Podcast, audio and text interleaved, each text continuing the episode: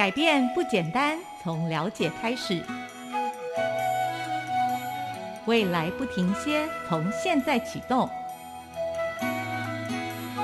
商周吧未来新步骤系列，我们将邀请各界好手，分享在不同角色、不同领域间如何破化转型新步骤，朝向更美好的未来齐步走。欢迎收听商周吧未来新步骤，我是今天的主持人小辉。每次到了新年的一开头，网络上就会纷纷流传着巴菲特推荐的书单。新年一开头就是想要赶快来吸取新知，因此未来新步骤开展的创作人生系列将邀请到文字作家、图文创作者以及产品设计者，一起来带领大家认识如何用创作来建构崭新的人生。今天的这位来宾非常特别。David，其实啊，David 是我的前同事，他之前也在商业周刊。因缘际会的呢，他呃，我们邀请他来帮助我们啊，完成了一场着色去的活动，然后呢，让我更理解了他在创作背后对于这个故事或者是线条想要 deliver 的一个想象，以及对面对生活的一个醒思。其实他在商周表现非常好。但是呢，他在一个很特别的一个机缘里面呢，他却选择离开这样的一个正职，去做一个全然的一个图文创作者。所以今天很高兴可以邀请到许志伟 David 儿童绘本画家来到我们的节目当中。那呢，David 呢，透过儿童绘本哦这样的一个角色，对，其实呢很特别。他自己从事广告创意还有设计非常多年哦，喜欢。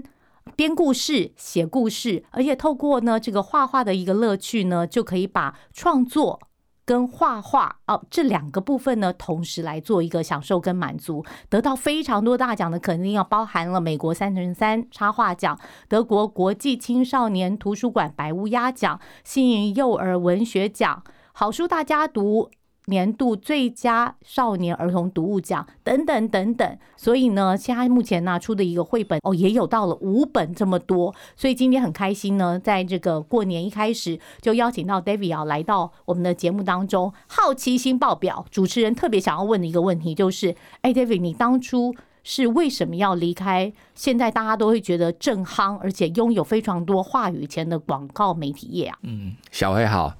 这个问题其实应该分成两个部分哦，就是在离开广告媒体圈之前，就是为什么我要从事绘本的创作？其实最早的时候，其实我是在做广告创意跟设计的工作，嗯，所以就养成了那个有时候想脚本就会养成要想那些故事啊，编故事，然后但是大部分做的东西都还是比较偏向商业。那毕竟以前学画的时候是是纯画画，所以其实做商业设计之后，其实都几乎没有在动笔。嗯，对。然后经过这么多年之后，就会觉得忽然很想要画。那想脚本的经验跟编故事的习惯，加上画，很自然就觉得，哎，绘本好像是一个不错的方式。那又加上那时候女儿出生了。然后家里也开始有购买一些绘本，就想说，哎，如果女儿书架上面有一本自己爸爸出的书，应该蛮酷的，所以就开始从事这个绘本创作。对，实在是太有趣了。呃，所以呢，他在离开了广告媒体业之后，反正其实就是结案自由工作者嘛。那其实你还是可以参与了，就是呃广告的这个材料的一个创作。但是呢，其实绘本等于是你自己该透过自己的一个故事的传递，很好的一个媒材。可以分享一下，说你印象最深刻的一个创作过程是什么？其实印象最深的创作过程，就是其实，在做每一本绘本的时候，其实都要花很多时间。嗯，就是其实有时候会酝酿故事啊，嗯，就会酝酿很久，然后到真的执行的时候，也是会因为这是利用工作之余的时间。那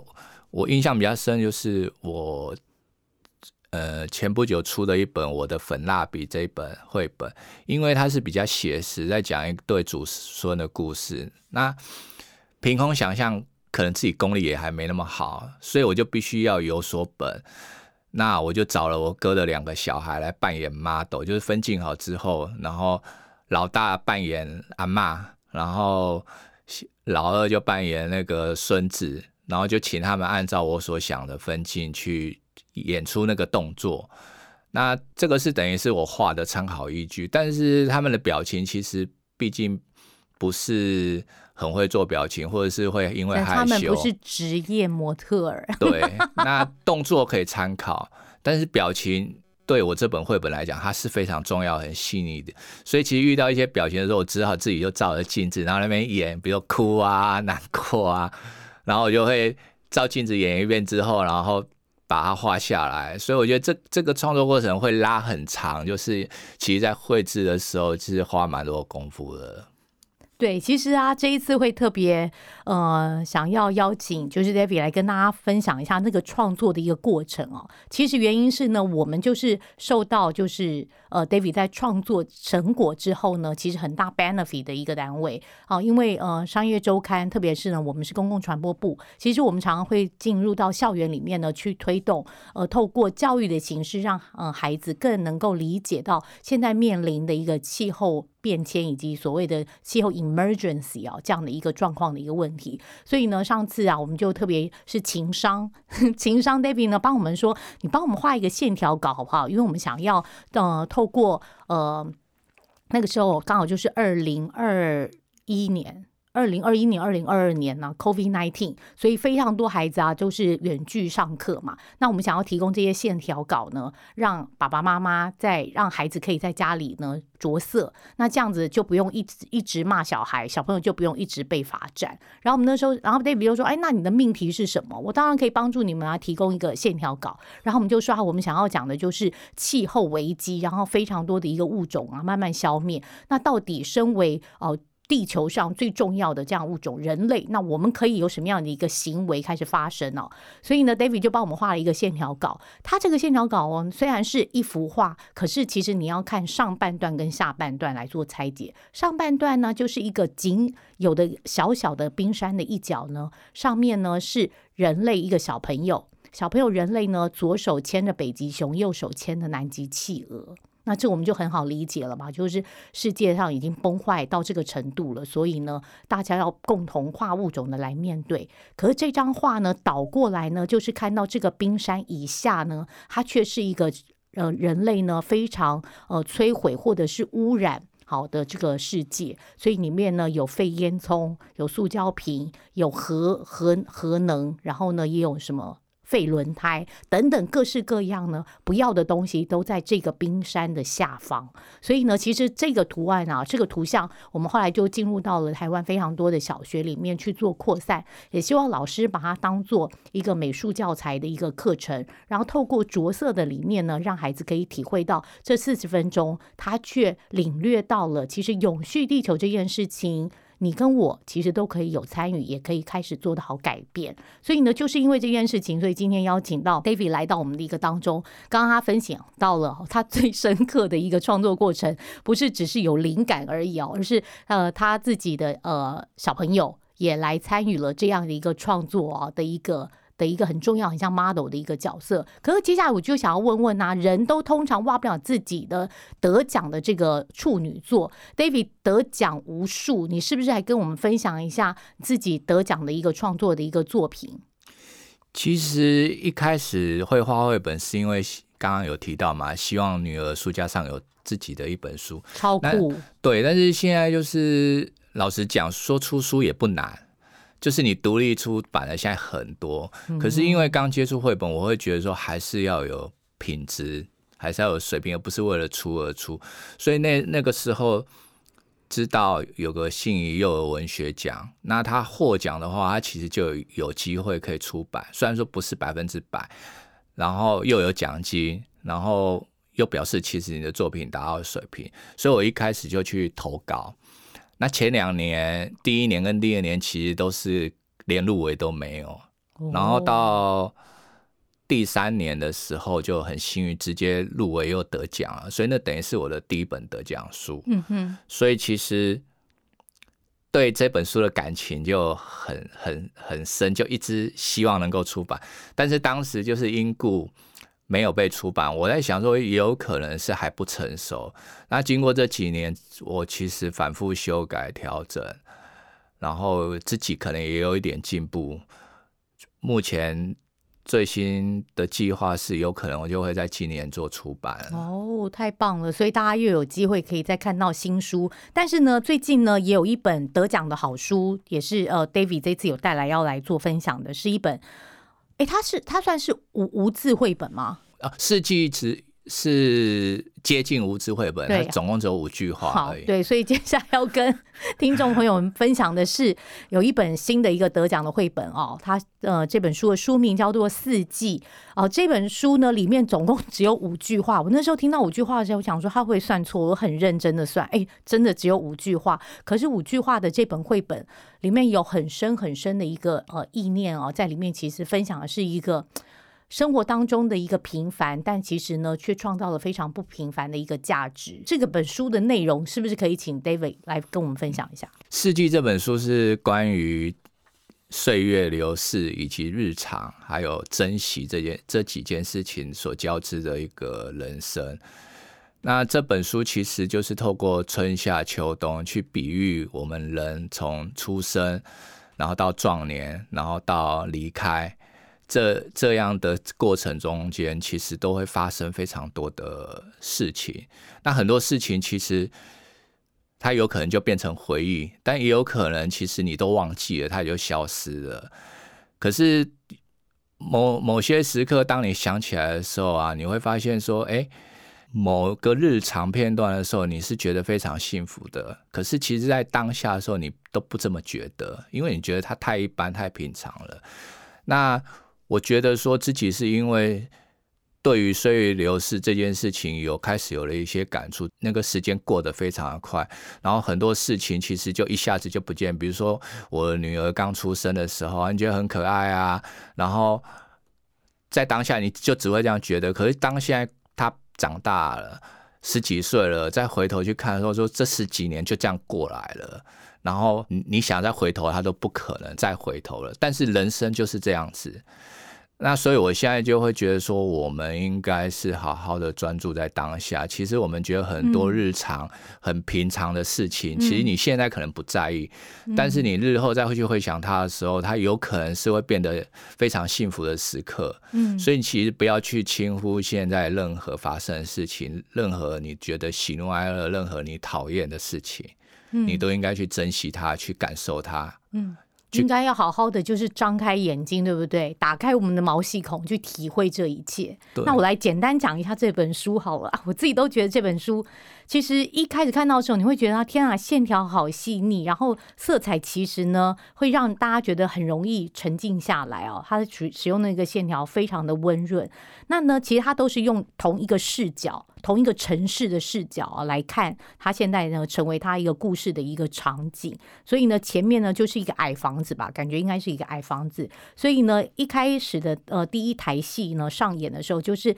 一个矮房子的门口，那感觉就是有一个年轻的妈妈带着孩子，可能带了可能刚出生的孩子，然后现在可能坐完月子了要回家，从医院好可能要回到家。其实这就是第一个场景。然后中间呢，春天的这个时光啊，就可以看到说。啊，有野台戏啊，应该感觉是要过年了，所以呢，在这个矮房子的门口啊，有人在蒸年糕，然后呢，小朋友在玩舞龙舞狮，大家准备要贴那个春联，即将就是差不多我们现在要过的这个 moment 啊，要过年前的这个时刻，然后呢，大家要开始把那个门口啊刷洗的更干净了那种状况，然后这个是春天的一个状况，那呃，随着呢四季嘛。季节开始变换，孩子开始长大了，然后呢，呃，这个城市的景象呢也开始有了一个变化，可能呢后面开始慢慢建高楼，孩子可能要外出去读书或者是就业了，然后呢，你就会发现，哎，有新生代的孩子出现了，然后呢，呃，一开始的。带着孩子回家的呃父母呢，现在也年纪长了，带着老狗啊，还在这个社区里面。那或许呢，它就是这样的一年的春夏秋冬啊，不停的一个迭代。可是呢，生命虽然没有停下来，可是啊，岁月的增长也给我们的生活里面呢，充实了更多的价值。因为人跟人啊，这个呃这个存款，其实呢，在这里面呢，就是让人家觉得最深厚的一个内涵。虽然页数不是很多。字只有五句，可是你会感受到，其实 David，大家对于这个市场，还有对于这个整个情境啊，这个岁月的一个流逝啊，情境的一个观察，用非常细腻的一个线条呢，来展现他所领略到的一个生命的一个变化。然后在这里面其实是很温馨的，虽然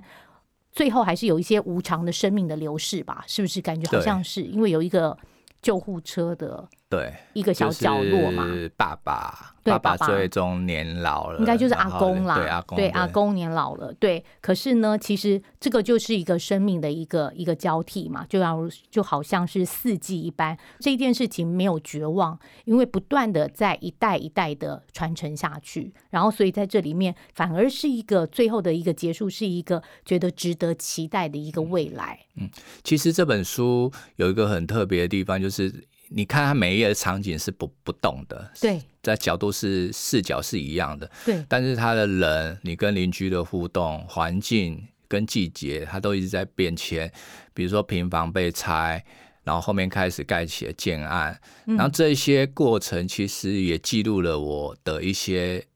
我自己的岁月时光，因为里面有一些，比如说我们那个年代小时候。棒球在全世界发光，然后大家都会起来半夜看棒球，所以里面会有这些东西，还有会有那种修什么纱窗、纱门、换玻璃的那种车子的那种声音啊，对，甚至会有野台戏、布袋戏。嗯，那像这些东西，其实很多现在其实都很少看到，甚至就消失了。但是我觉得现在去回想那些东西，其实是很真的很珍贵。我也是借由这本书，其实去记录了一下我所经历过的一些各个阶段。嗯，所以生命的领略还有体会啊，其实好像都转换成为 David 很重要的一个创作的一个能量跟来源嘛。那这本书呢，听说非常意外的，对，因为你知道这种无字的绘本集在台湾算是相对很冷门的书籍哦。可是呢，得到了一个德国的一个很重要的一个奖项。德国国际青少年图书馆白乌鸦奖，好，那这个得奖的一个过程，是不是也可以跟大家分享一下这个好消息？这一本书就是拿到这个奖，其实最有趣的是，应该是我本来根本就不知道这个奖，那无意中发发现就有新闻稿说，哎，今年台湾有三本书得奖，然后自己是其中一本，那其实老实讲非常讶异，然后就就赶快去问出版社。就没想到出版社编辑他也不知道这件事情，后来询问之后发现他们没有送书过去，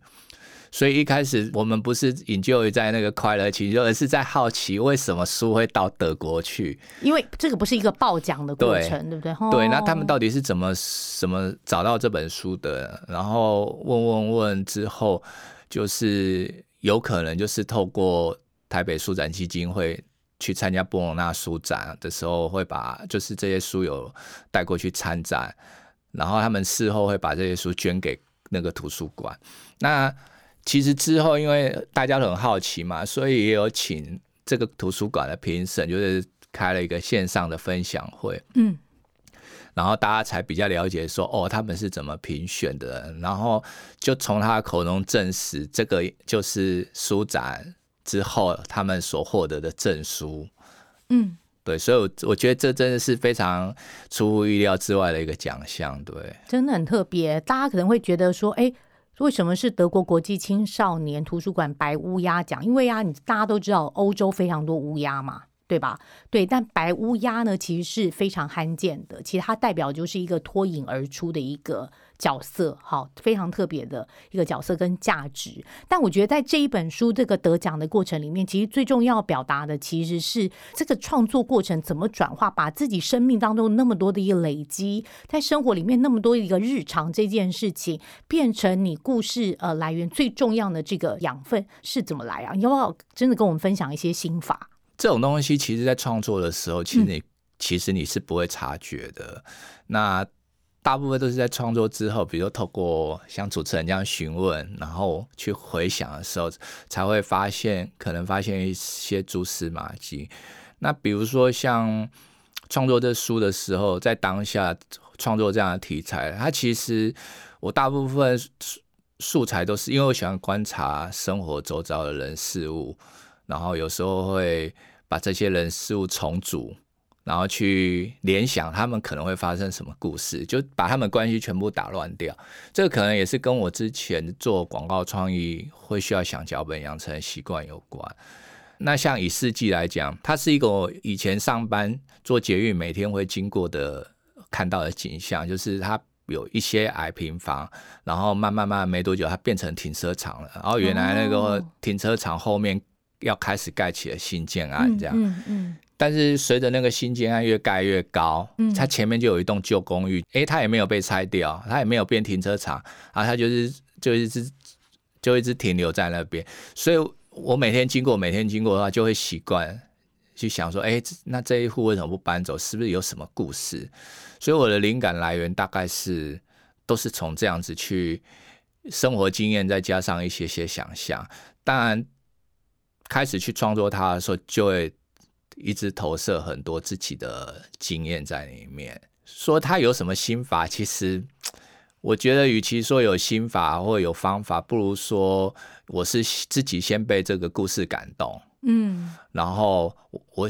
我很自然的就会想要把它创作出来，嗯，所以听说这个创作过程好像很短，对不对？就是脚本确认了之后，故事的那个论述方法确认之后，是不是创作哇，马上？就是我半年、一年、五年，应真正执行在画的是还就比较快，但是之前在酝酿的时候，因为每天在经过它的时候，你还没有产生什么灵感跟故事。